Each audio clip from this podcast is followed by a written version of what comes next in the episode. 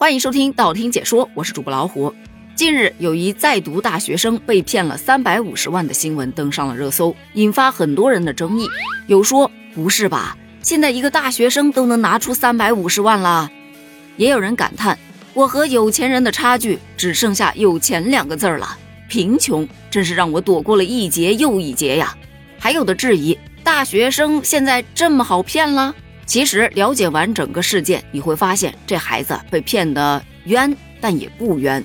怎么说呢？今年四月初，正在上大学的小谢同学接到电话，对方自称是政府电信局的工作人员，说他的电话卡涉嫌洗钱，需要配合警方开展调查。一般像这种套路，咱都是不信的，对吧？但是骗子动作非常快，直接给他转接到了一个自称为上海市公安局刑侦支队的警员那儿。对方准确地说出了他的姓名、身份证号、在读学校等信息，还能提供所谓的办案材料。穿着警服，通过视频向他出示了人民警察证、还有逮捕证等等的相关资料。这一系列操作下来，本来半信半疑的他，这下是彻底的慌了神了。情急之下，他就问骗子：“我该怎么办呢？我没有参与洗钱呐，这个我怎么能证明自己的清白呢？”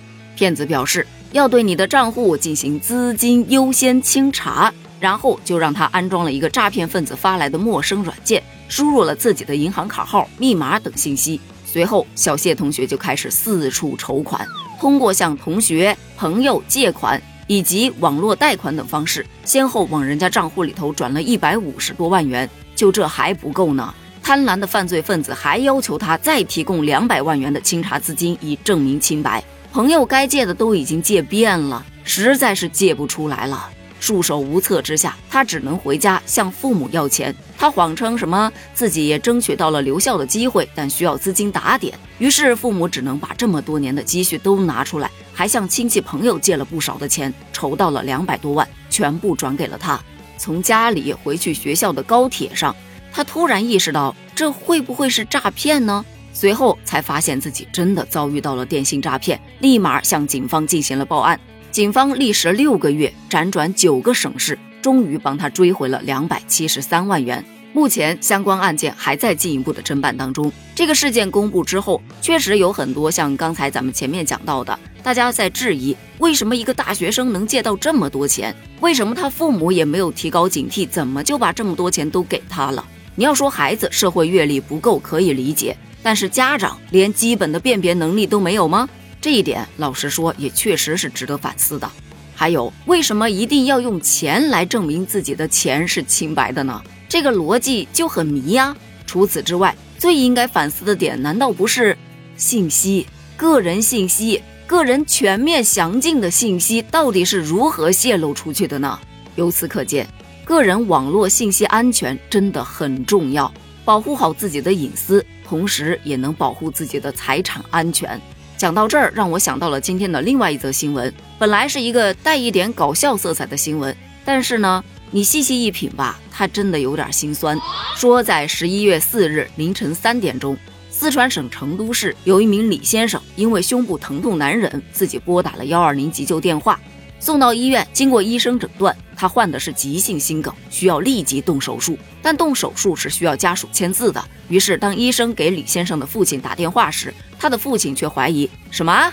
我儿子心梗？可能不？你这个骗子！”医生表示：“没有人骗你，这位同志，你谨慎过头了。你儿子现在正在手术台上呢，就等着你的签字。”可李先生的父亲立马回怼：“我马上报警啊！你这肯定是骗子！”万般无奈之下。医生只能让躺在病床上的李先生接了电话。当然，事件的结果是好的。李先生的父亲赶到医院，并签了手术同意书。经过治疗，李先生的状况已经恢复平稳。这件事情在网上引起广泛的关注。很多网友表示，这父亲的防范意识真棒哎！估计这个夏天啊，没少看电影《孤注一掷》吧？也有说，三更半夜的接到这样的电话，谁第一反应不都是遇到诈骗啦？这个很正常。这不就是小品的现实版吗？真亦假时，假亦真，真假难分。但从另外一个角度来看呢，如果李先生情况比较危急，他没有办法接电话，从而延误了治疗时间，那这后果真的是不可想象。当然，也并没有说李先生的父亲反诈意识强不好。相反的，在这个全民反诈的时代，遇事谨慎一些也是可以理解的。只是社会信任缺失，确实让人觉得有点悲哀。所以，个人觉得呀，还是要提高社会信任度。当然，这并不是哪一个人的责任，而是需要全社会共同参与。只不过就目前的这个网络环境啊，这个社会现实来看，可能任重而道远呢。对于这种现象，你又有怎样的看法呢？